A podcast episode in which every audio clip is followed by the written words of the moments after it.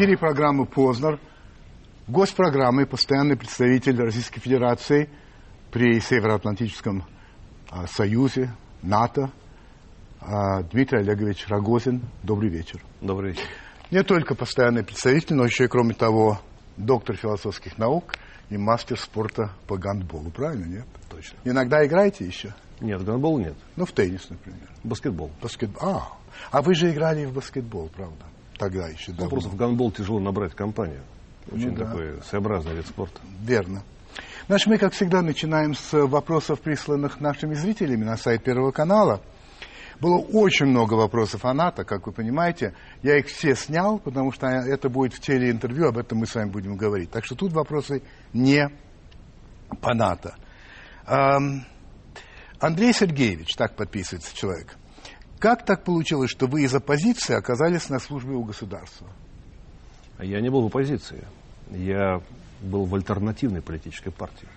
То есть, собственно говоря, для любого деятельного человека быть в оппозиции – это большая беда. Ты не можешь само- самореализоваться, предложить что-то, чтобы изменить мир тебя окружающий. Поэтому я считал, что если это не является нарушением моих принципов, работа, связанная с защитой интересов государства и защитой национальной безопасности России, это соответствует моим принципам, я с этой работой согласился. И вы это не называете... А, ну понятно. Иван, считаете ли вы советский строй преступным? Нет, я не считаю страну, в которой я родился, преступной. Андрей Лобазюк, а, ознакомившись с вашей биографией, я с удивлением для себя обнаружил, что вы много времени посвятили модному в наше время русскому вопросу. Объясните мне, пожалуйста, кто такой русский человек? Чем он отличается от нерусского? Я стал заниматься этой темой, когда распался Советский Союз. И когда я узнал, что более 25 миллионов э, русских людей оказались вдруг в один момент э, иностранцами. Хотя они проживали на своей земле, никуда не уезжали. Но на самом деле, когда я стал заниматься русскими общинами, я вдруг убедился в том, что в составе русских общин есть много людей самых разных национальностей. Но они себя определяли как русские. По своему менталитету, по сердцу, по своему. Поэтому русский это то, что здесь, и то, что здесь. И все. Все. А, ну, человек явно с иронией подписывается Шариков, полиграф, полиграфович. Когда-то при смене власти в Туркменистане вы, будучи в Киеве, советовали России и Украине высадить десант в этой республике. В связи с этим у меня вопрос. На какую разведку вы работаете? Ведь понятно, что вы пытались поссорить Россию и Украину с Туркменистаном.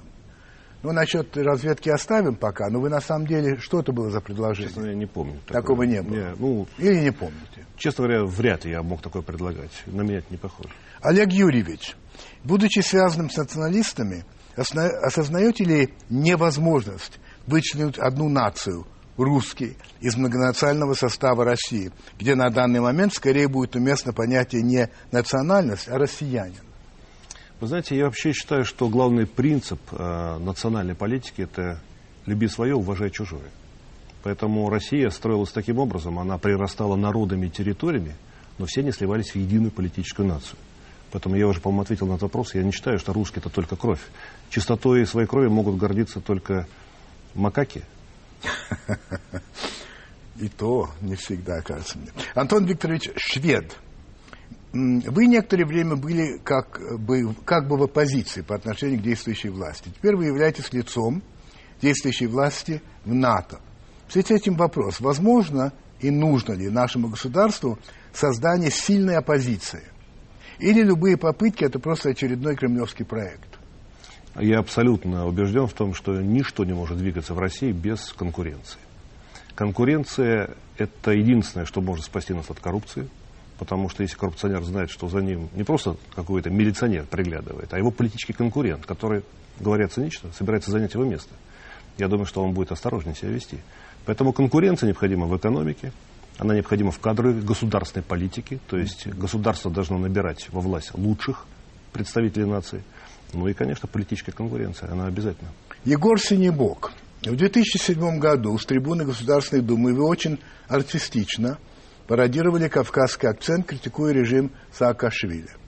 Использовали ли вы э, свой артистический талант в Брюсселе, чтобы спародировать, скажем, британский акцент, отстаивая интересы России? Нет, конечно. Безусловно, в Брюсселе требуется восстановление, установление тесных человеческих отношений между людьми, которые там работают. У меня прекрасные отношения и с главкомом НАТО в Европе, и с большей частью послов. Но это никогда не мешало мне занимать э, жесткую политическую позицию тогда, когда это требовала ситуация. Артур Владимирович Харченков, очевидно. Мне понятно решение нынешнего режима задвинуть вас подальше от портера внутриполитического театра страны. Опасается иметь такого оппонента. И поступок ваш согласиться уйти с авансцены большой политики. При нынешнем раскладе сил также понятен, но мне не хотелось бы верить, что вы смирились с ролью во втором составе далеко не блестящей политической команды. Долго ли вы намереваетесь прозябать в Брюсселе? Вы знаете, я думаю, что все-таки работа в НАТО – это не теплое местечко, не прозябание, это не каторга, уж поверьте точно. Это быть на острие работы по укреплению безопасности моей страны. Мне это интересно, я этому учился. Я, в общем-то, все-таки международник. Я закончил международное отделение факультета журналистики МГУ, я знаю несколько европейских языков. Я защищал кандидатскую, докторскую диссертацию в Московском университете. Я возглавлял комитет по международным делам. Это моя работа. Это моя работа, и я думаю, что она приносит пользу моей стране. И я чувствую себя внутренне комфортно со своей совестью и со своими перспективами. Василий Николаевич Некрасов, как вы относитесь к мнению, что публикация материалов на сайте Wikileaks не обошлась без участия американских спецслужб? И это мероприятие носит спланированный характер, а последующие публикации будут иметь провокационный характер преимущественно для России и других антиамериканских стран. Некоторые мои эксперты думают точно таким же образом. Они считают, что ситуация похожа, знаете, как на работу разведки, которая сначала дает правдивую информацию а, противнику через а, нелегального разведчика, а потом вдруг вбрасываются две, три, там, четыре дезинформации. Но источник а, получения информации уже привык к правде или к вранью, которое похоже на правду. Я не исключаю того, что кто-то может манипулировать большим потоком информации, которая напоминает слив компромата, и в итоге появится несколько неправдивых информаций. Но, тем не менее, хочу сказать, что пока что все достаточно убедительно. Мы читаем, особенно читаем по своему блоку, по отношениям с НАТО, по Грузии и так далее. Я узнаю много чего интересного. Не все интересно. Самое большое, что мне не понравилось, самое крупное, так сказать, да, вот, э, зерно, которое мне не понравилось в этих э, донесениях, это оценки, которые даются людям. Я все-таки считаю, что можно спорить с политической позицией оппонента и достаточно жестко, но нельзя переходить на личности. Это грубая работа. В принципе, есть возможность, на ваш взгляд, перепроверять вот эту информацию, насколько она а, соответствует правде? По истечению времени, У да. вас, например. По истечению времени, ну, конечно. Потому есть. что то, что допустим, идет э, в сводках 2006-2008 э, года, мы уже знаем, что событие произошло. Да, поэтому только практика является критерием проверки. Хорошо, значит, мы закончили вопросы с нашего сайта, уважаемые зрители. Сейчас будет реклама, и потом уже начнется серьезный разговор.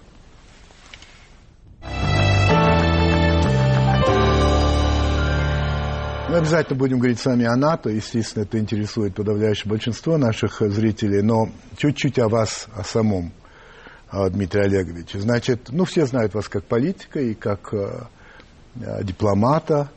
Но не все знают, что вы не состоявшийся актер.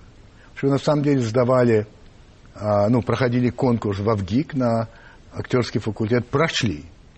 Прошел. Прошли. И не стали. Не стал. Почему? потерял интерес.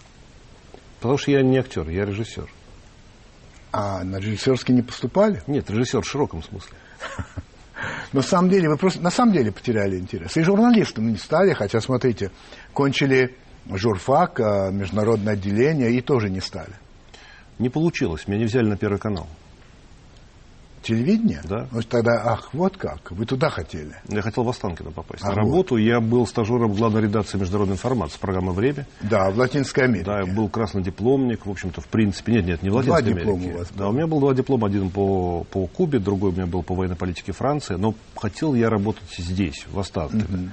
Но нашлись другие мальчики с более правильными папами. Хотя, и... послушайте, у вас папа уж куда как правильно. Но... Значит, Олег Константинович Рогозин, генерал-лейтенант, профессор, доктор технических наук, начальник управления перспективных систем вооружений, первый зам начальника службы вооружений Минобороны СССР, герой соцтруда, куда уж там правильней. Но дело в том, что это хороший был правильный отец в то время для того, чтобы сделать правильную, хорошую военную карьеру. А здесь были мальчики из других семей. Знаете, был на эту, на эту тему анекдот даже в то время. Может ли сын генерала стать маршалом? Ответ – нет, не может, потому что у маршала тоже есть сын. Скажите, пожалуйста, а вас никогда не привлекала э, военная стезя? А, да. Вообще я с, из семьи, которая имеет военные традиции. Я говорю. С, сейчас скажу, с XI века. Даже так. Но я вот вычитал, что ваш прапрадед а, был полицмейстером Москвы, генерал-майор. Так что, но вы не пошли по этому пути. Я не пошел по этому пути. Я не знаю почему, но... Не знаете почему? Сложно сказать. Мне нравилась журналистика. Я хотел работать, писать, встречаться с людьми.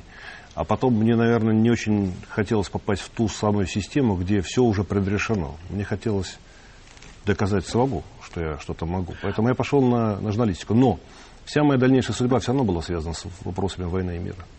Ну и сейчас, конечно. И сейчас а скажите, отец ваш не расстраивался, что вы не пошли все-таки по военной линии? Расстраивался. Расстраивался. Но потом он перестал расстраиваться, когда он понял, что и сфера моего научного интереса, и дальнейшая моя политическая карьера, и парламентская, она была связана с работой в горячих точках. А, отец радовался, когда я получил наградное оружие за реально вывезенных, спасенных из Чечни офицеров и так далее. Поэтому мне пришлось все горячие точки пройти, поэтому я в каком-то смысле компенсировал вот отсутствие того, что я не служил как офицер. Я по-прежнему себя считаю, в общем-то, человеком, который служит своему отечеству. Ну, это разумеется. Для этого не обязательно быть военным. Скажите, пожалуйста, вы пошли работать в Комитет молодежных организаций, КМО, и в то время вот такие общественные, я ставлю в кавычках это слово, общественные организации в Советском Союзе часто были, служили крышей для спецслужб. А, сказано где-то, что вы сами говорили, ссылается на ваши слова, что во время работы в КМО а, вы были тесно связаны с сотрудниками спецслужб. Это выдумка или вы действительно так говорили? Ну, я вообще мечтал работать в разведке. А что вас не взяли? Не взяли, потому что у меня тесть из первого главного управления КГБ СССР, как раз из внешней разведки. А тогда как раз вышло распоряжение Андропова. Детей и детей не брать. Я вернулся с практики на Кубе, где вместо пятого курса учился там полной уверенности, что все нормально, кадры я прошел, меня даже крутили на этой какой-то крутилке, то есть медкомиссия прошел, должен был идти в разведку. А мне говорят, извините, и без объяснения причин. Потом я уже узнал, что это именно связано с борьбой с семейственностью в, в КГБ СССР, поэтому я оказался не, внешней, не во внешней разведке и вообще, честно говоря, без распределения. Поэтому в КМСР вообще попал очень случайно. Переживаете это сегодня? Жалеете? Ну, я работаю сейчас с разведкой очень тесно, и с военной, и с политической. Но все-таки вы не в разведке? Нет, я не в разведке, и никогда в ней не был. А, вам 47 лет. Будет. Будет. Вы родились 21 декабря. Точно. Напомню кое-кому, если не помните, что в этот день родился, среди прочих, Иосиф Виссарионович Сталин. Также еще Михаил Николаевич Саакашвили. Правильно. Но я не спрашиваю, как вы относитесь к Саакашвили, а вот э, на самом деле, серьезно, ваше отношение к Сталину какое? Наверное, тяжелый вопрос для любого человека. Я к Сталину отношусь скорее отрицательно. Я считаю, что... Я об этом пишу в книге «Ястребы мира», которая вот вышла недавно. Я написал о том, что э, сравнивая две войны, Первую мировую войну и Великую Отечественную войну, а, я пришел к выводу о том, что ну, у нас э, можно было бы избежать таких страшных потерь, человеческих потерь. А, сложно было себе представить генерала Власова и власовцев в Первую конечно, мировую войну. Ну, да? Сложно себе было представить а, лагеря для тех, кто возвращался из плена. Их, наоборот, тогда, после Первой мировой войны, принимали по-другому. Поэтому я считаю, что Сталин нанес, конечно, страшный ущерб. Он нанес ущерб и моей семье в том числе, поэтому отношение мое к нему сложное. При этом я понимаю, что, понимаете, история не пишется со слагательных наклонений. Нет. Поэтому, наверное, это Я было... просто спросил, как вы относитесь. Да, просто было время, когда, видимо, нам нельзя было избежать такого, как Возможно. А как вы относитесь к решению Государственной Думы признать, что все-таки именно Сталин, ну и его, так сказать, ближайшие а, окружение действительно виновны в расстреле там, 28 тысяч польских офицеров Катыниш. Наконец, официально а, парламент России публично это а, признал. Вы это поддерживаете?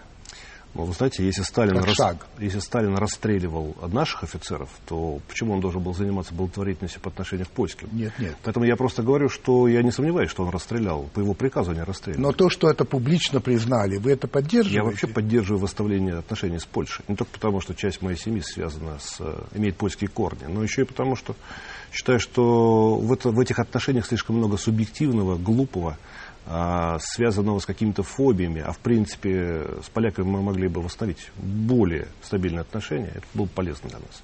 По крайней мере, я с поляками в Брюсселе работаю очень тесно, дружу с польским послом Богуславом Линидом. Фобии все-таки или фобии а, все-таки со стороны Польши в отношении Больше, России? конечно, конечно. Ну, есть тому причины, Ну, конечно. очевидно. Ну, есть причины с обеих сторон. Это Есть. два народа, которые все Ну, Иван были Сусанин рядом. и так Да, далее. но Мы были и унии, И были, и правильно. была перспектива унии. вообще даже одного Да, царя. это правда. А, вас называют многопартийным. В том смысле, что вы, говорят, были членом многих... КПСС были членом? Нет. Не были. А членом каких партий вы были?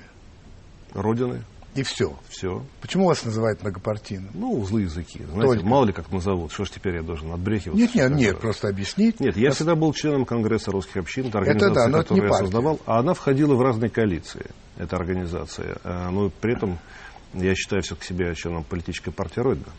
По поводу Родины. Значит, вот мы недавно говорили о вашем отце. Э, Это всего лишь пять лет тому назад. Ваш отец говорил следующее. Я доволен сыном. Ему удалось объединить огромное количество людей вокруг единственной идеи, еще способной спасти страну. Это идея патриотизм.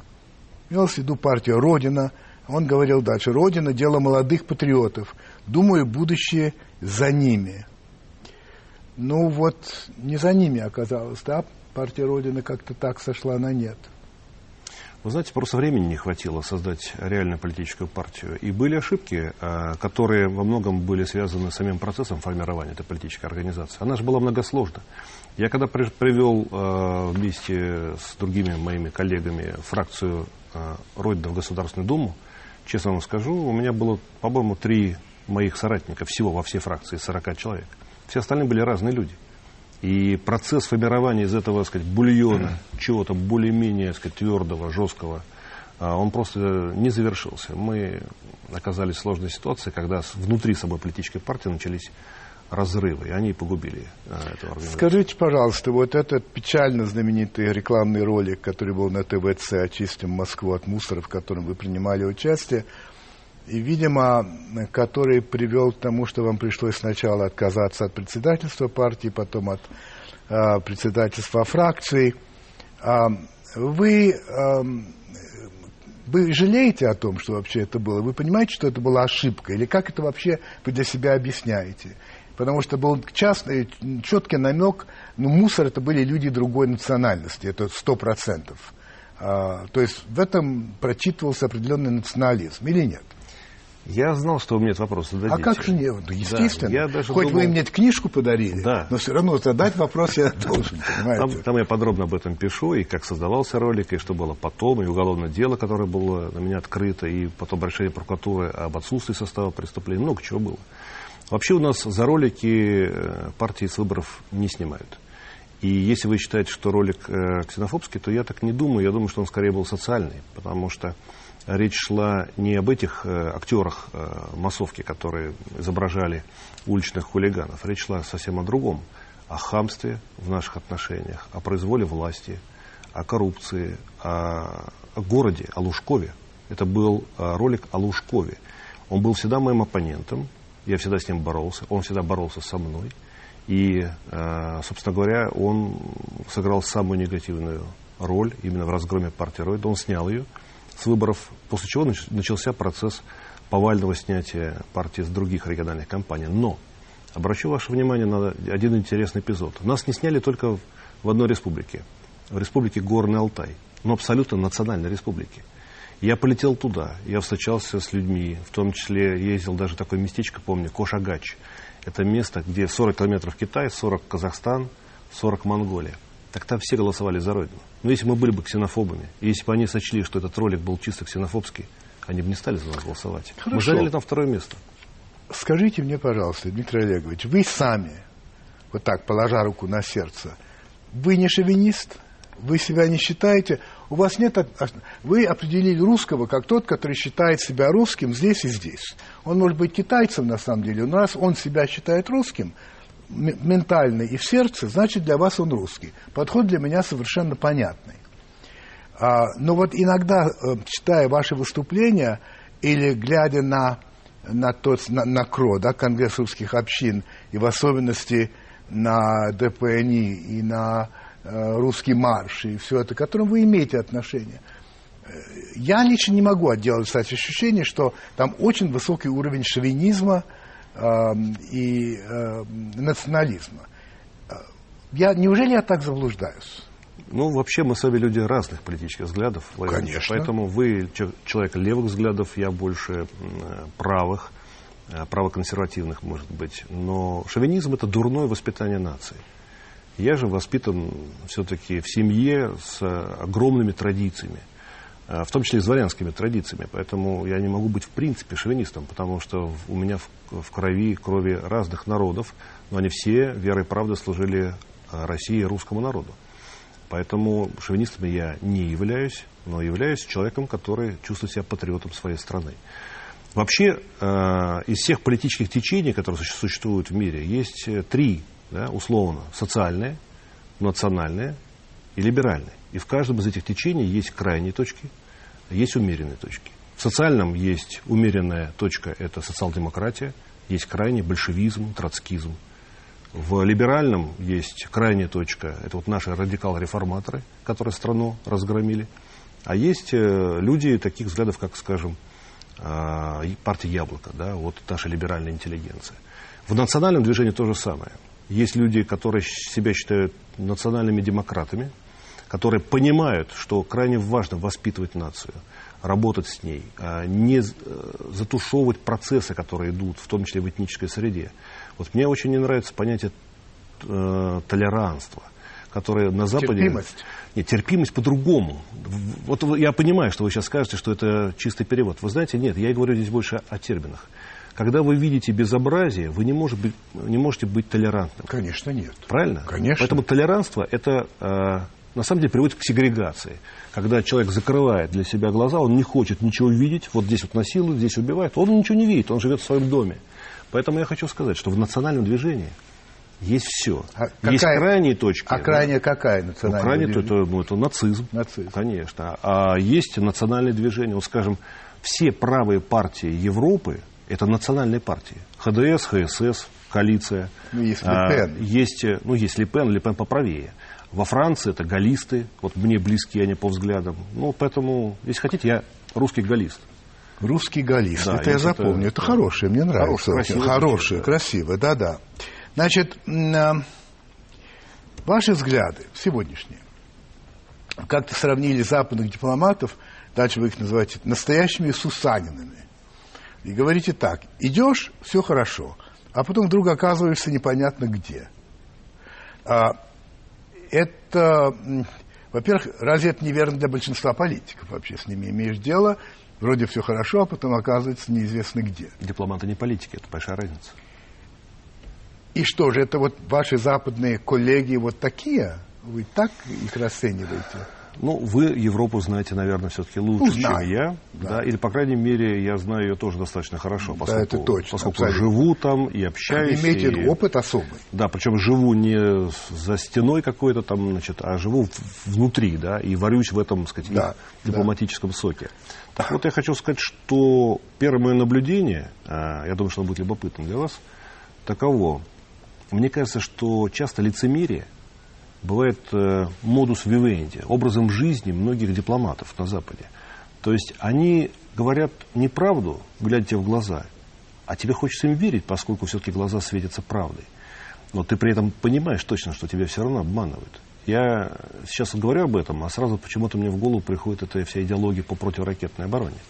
Когда нам говорят, что виноват Иран, а система разворачивается ракетного перехвата почему-то не рядом с Ираном, у нас где-то на северо-западных границах. И при этом никто даже не улыбнется тебе, когда ты спрашиваешь, ну зачем вы нас обманываете? Здесь есть э, особенности э, поведения некоторых наших западных, западноевропейских, в том числе, коллег, э, когда действительно существует и формируется некий птичий язык дипломатов, и вас действительно мог, может этот язык просто завести в абсолютный депри. Вы просто потеряете, где правда, где вообще начало истории, а где ее конец. Это для меня было очень сложным таким явлением. Я к нему привыкал год, а теперь хочу сказать, что я часто с ними разговариваю на их языке. Um, просто вы сказали, что вы сам соку варитесь. Может быть, вы можете ответить на такой вопрос, который к НАТО прямого отношения не имеет, но тем не менее.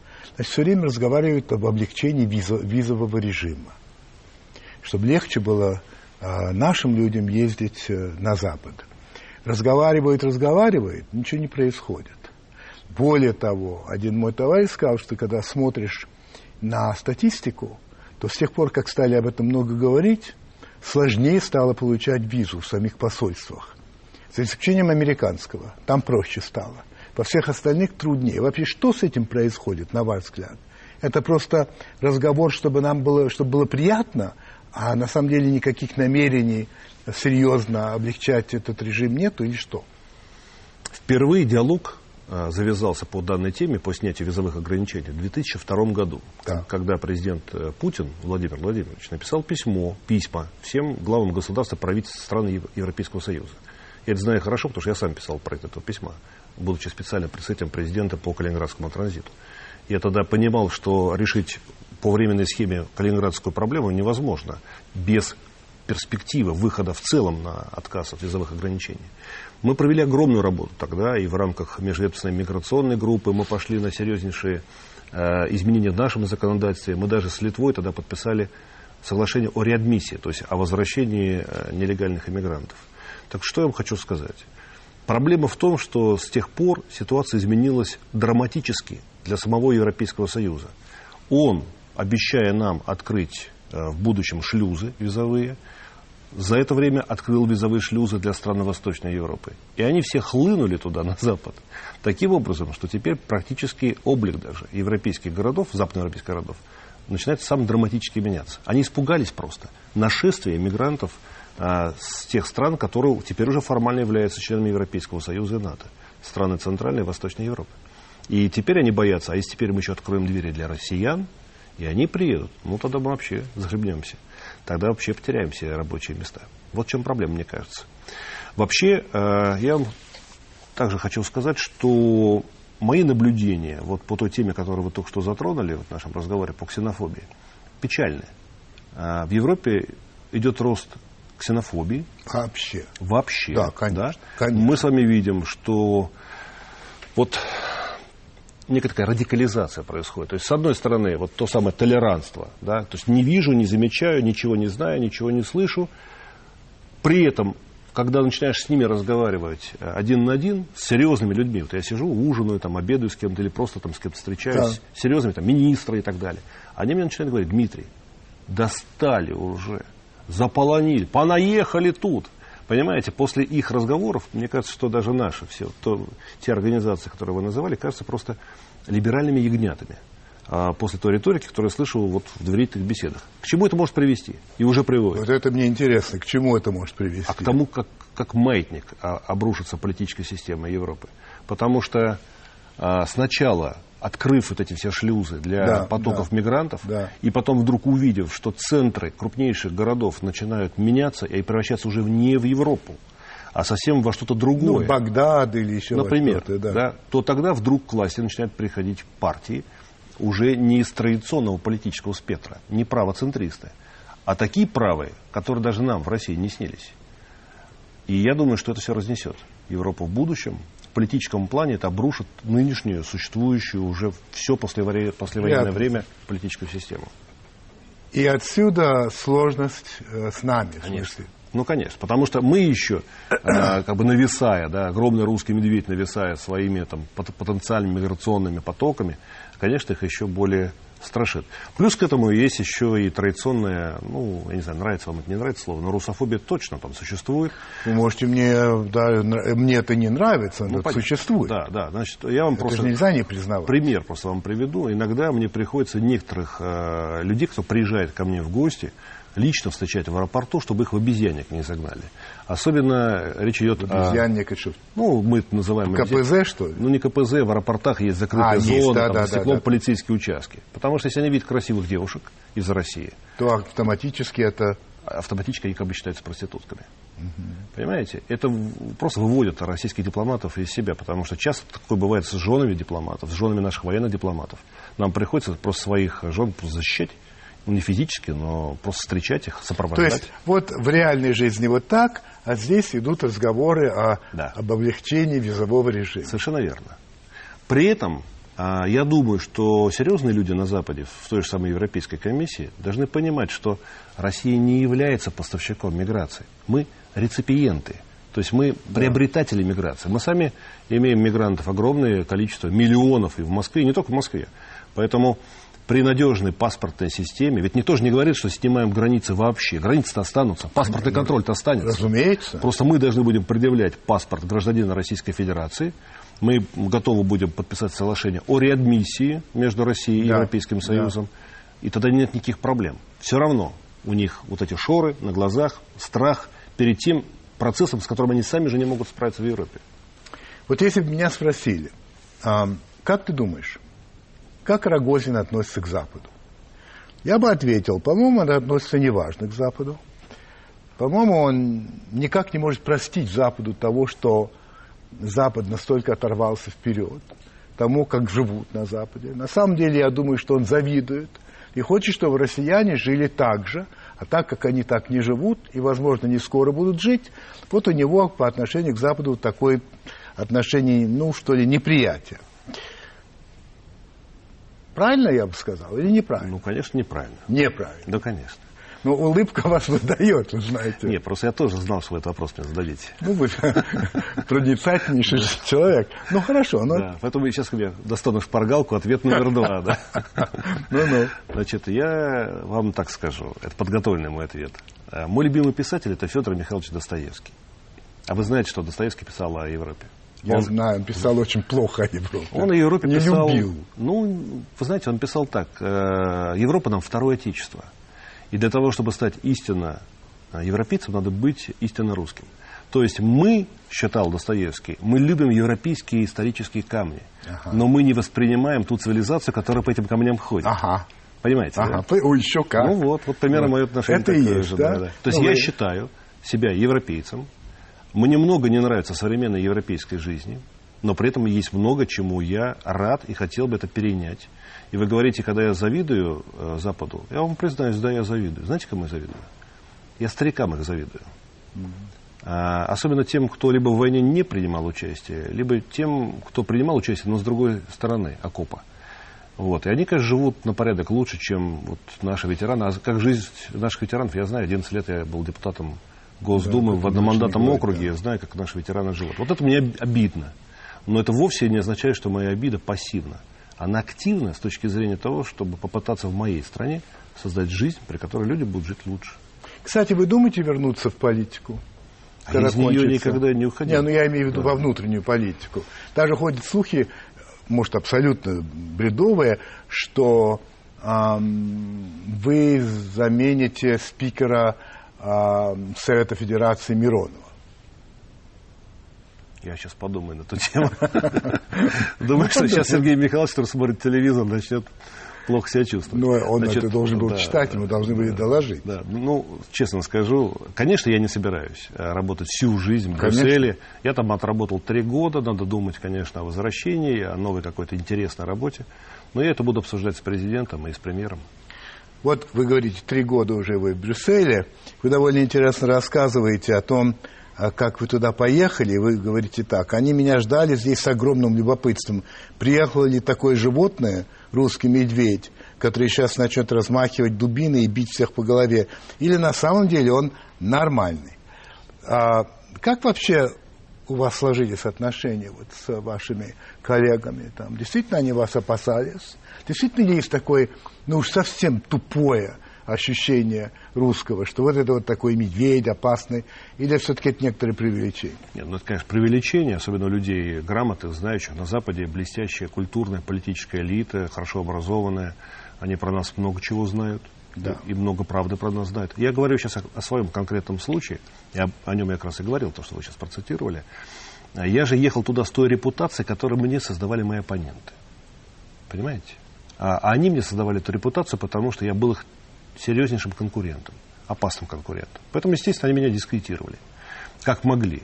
И вот с этой репутацией я приехал туда, в Брюссель. Но я даже почувствовал это в первый день, когда я заходил в зал заседания Совета России НАТО. Это огромный такой зал. Э, там сидело почти три десятка послов, делегации за каждым послом по, по 10 человек. То есть это генеральный секретарь, значит, главком НАТО, все сидят в этом зале. Вот я заходил, я видел, как они на меня смотрят. Я представлял, что они сейчас про меня думают. И я понимал, что я их сейчас очень, а, разочарую, потом, б, очарую. И я это сделал. Вас послал Владимир Владимирович Путин. Он прекрасно знал о вашей репутации. Он прекрасно знал, что думает про вас. Почему, на ваш взгляд, он все-таки вас послал? Ну, зачем рисковать, если он на самом деле хотел наладить какие-то отношения? У нас не было разговора за один день до того, как я улетел в Брюссель. Уже назначенный? Да. И в чем заключался, если не секрет, разумеется? Ну, конечно, для того, чтобы раскрыть смысл разговора, нужно разрешение самого Владимира Владимировича Путина. Но я скажу о том, что я почувствовал просто, почему я еду туда. Это была тяжелая ситуация.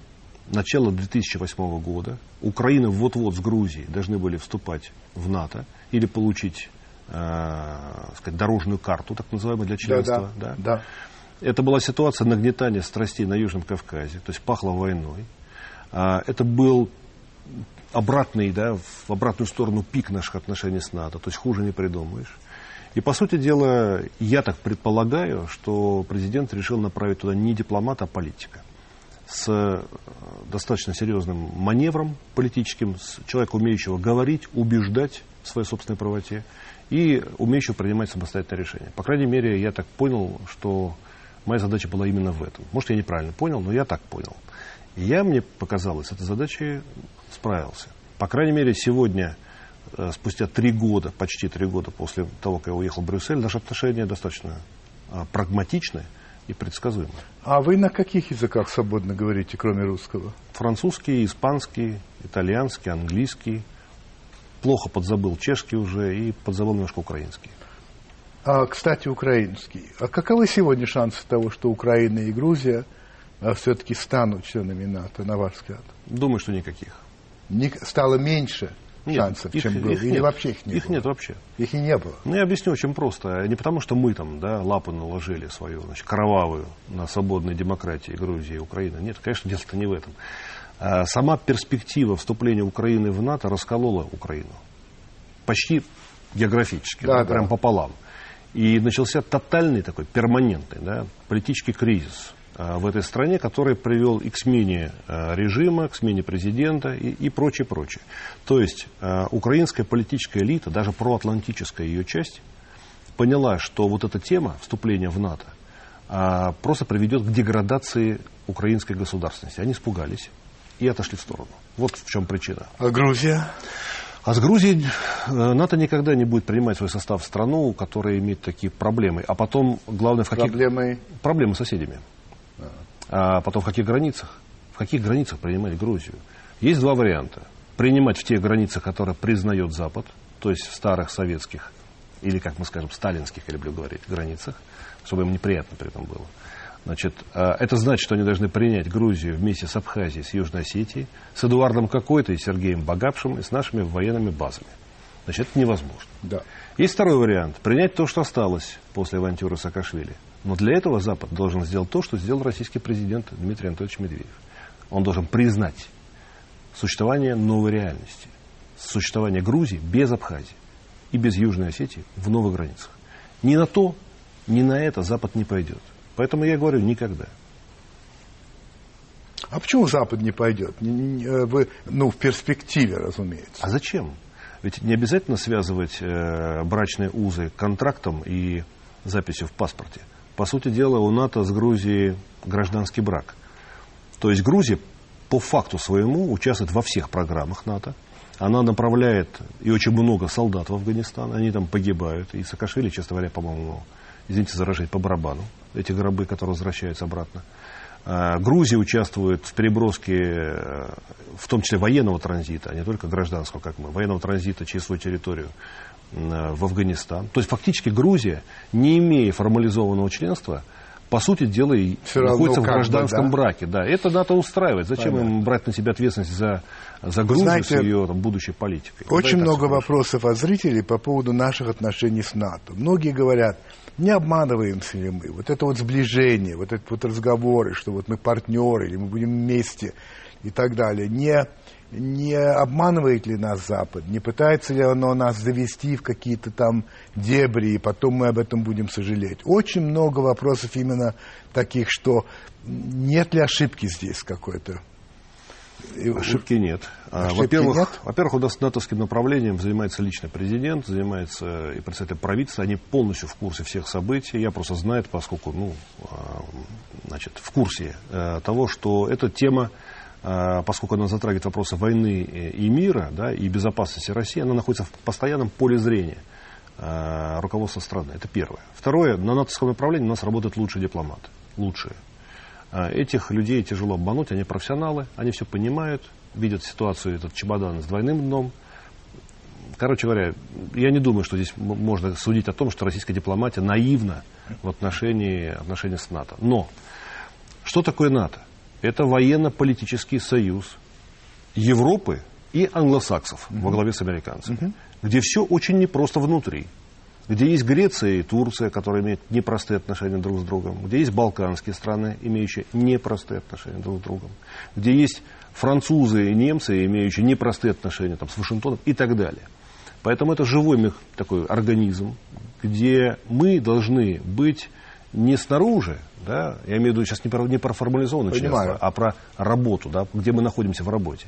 Мы должны быть внутри. То есть моя задача, как я, опять же, ее понимаю, и как она сформулирована моим руководством, а, она состоит в том, чтобы не давать а, американцам и европейцам оставаться исключительно только наедине друг с другом. Я там должен быть при том, постоянно. При всем присутствовать. При всем присутствовать и излагать свою точку зрения, в том числе и в наступательном ключе. А скажите, пожалуйста, а, является ли в какой-то степени прорывом вот эта последняя встреча в Лиссабоне? Если да, то почему? Конечно. Ну, во-первых, сама по себе стратегическая концепция НАТО принята с учетом того, на, на чем мы настаивали. Мы настаивали на двух вопросах. Первое, нас было, нам было интересно, что НАТО думает сама о себе, раз, и что НАТО думает о России.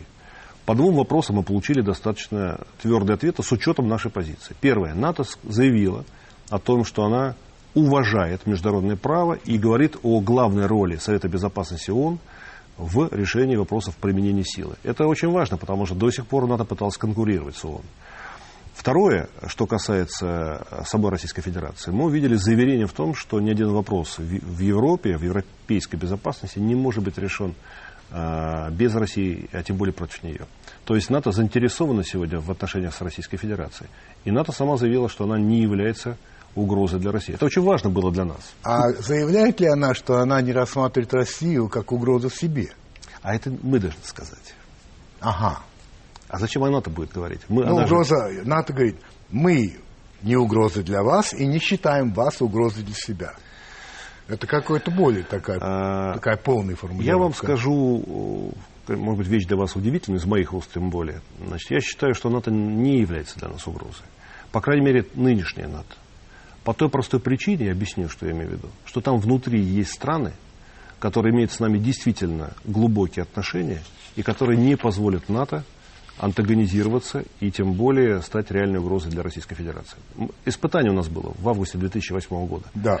Когда действительно Вашингтон настаивал, были такие силы, я не могу раскрывать, да, но как бы мы в курсе. Ну и совершенно да, понятно. Да. Были силы, которые выступали за высадку экспедиционного корпуса, американского корпуса на Южном Кавказе. И именно европейцы этот вопрос заблокировали. То есть фактически НАТО тогда выступило в качестве... А, НАТО повисло на штанах у американцев. Помешало им действовать решительно. И те только ограничились вводом отдельных кораблей, которые турки тоже считали по тоннажу и по количеству, в соответствии с конвенцией Монтрео, в Черное море. Это была демонстрация силы, но не более того. Они ничего сделать не смогли. И это был момент самых сложных наших отношений. Поэтому я считаю, что в НАТО есть силы, которые недружественны по отношению к нам, и которые действительно пытаются нас иногда обманывать и Об этом, собственно говоря, было заявление президента Медведева в его послании Федеральному собранию, что мы готовы сотрудничать по противоракетной обороне, но по-взрослому, серьезно. Именно там, где теоретически могут появиться ракетные риски в будущем. Но если вы под предлогом защиты Европы от ракетного нападения будете ставить стратегические системы ракетного перехвата, там, где сектор разгона стратегических межконтинентальных баллистических ракет России, то мы будем вынуждены пойти на развертывание своих новых ударных систем. Это вот чистый подход в наших отношениях. Я да. считаю, что такие прагматичные отношения должны быть. Нам не нужны дополнительные новые враги. Поэтому а у нас мы... есть враги? У такой, у такой страны, как Российская Федерация, с ее запасами, с ее огромными территориями. С вы ее... можете их назвать? Нет, конечно, как дипломат не буду. А вы же сказали, что вы политик, а не дипломат. Так как политик, а дипломат не буду. Мне с ними еще работать. Но вы утверждаете, что они есть. Я думаю, что есть э, влиятельные силы, которые, которые относятся к нам не просто эгоистично, а с, с таким холодным, коварным расчетом. Я уверен, что... Я просто знаю, что такие люди есть. Вы как-то сказали, сказали совсем недавно. Теперь на западном направлении впервые в истории обстановка складывается так, что забрежила перспектива длительного, если не вечного мира в Европе. В ваших устах слово «вечный мир» звучит чрезвычайно странно.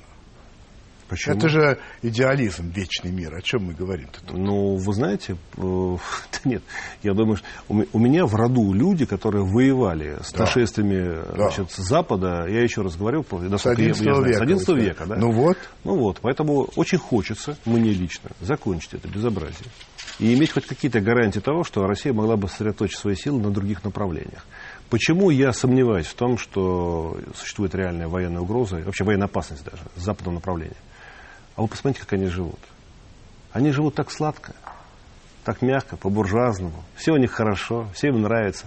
Они не могут отказаться от высокого уровня потребления, к которому они так привыкли. Не хотят. И поэтому конечно. им нужна НАТО для того, чтобы она, сказать, вот эти угрозы на дальних поступах сдерживала, там, душила, чтобы сохранить высокий уровень потребления их европейской сладкой буржуазной жизни. Воевать они с нами не будут, они нас боятся. Два последних вопроса, один серьезный, другой нет.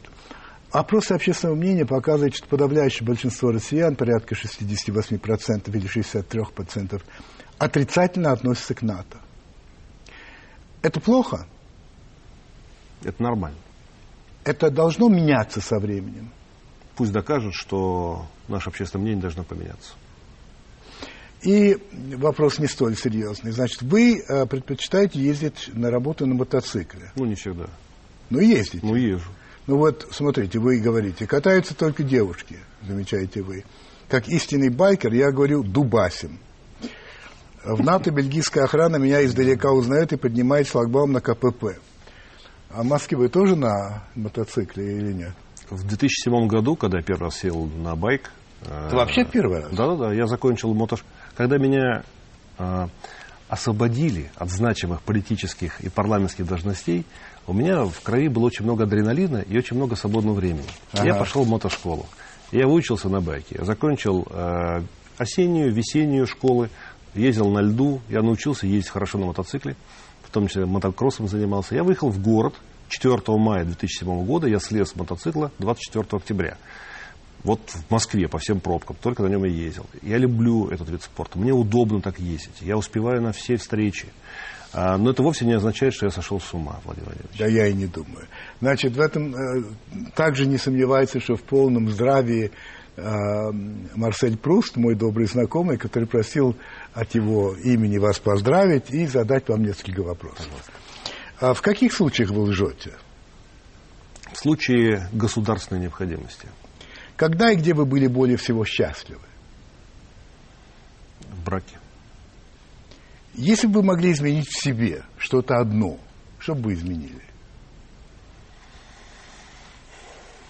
Я ничего менять в себе не буду. Какое ваше любимое занятие? Играть с внуками. О чем вы более всего жалеете?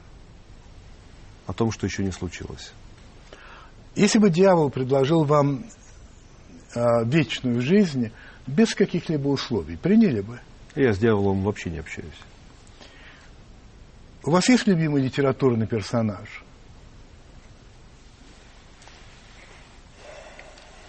О как! Их много. Но я говорил, мне Достоевский нравится. Много персонажей, и бесы, и братья Карамазовы. Много-много. Какой добро- добродетель вы цените больше всего?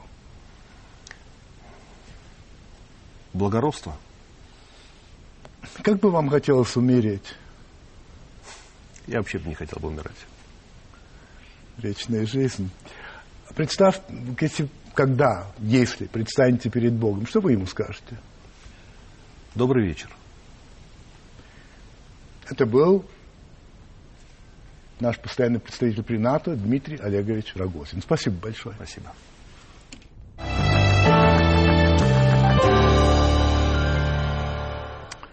То, о чем сейчас я буду говорить, я должен был говорить 1 декабря.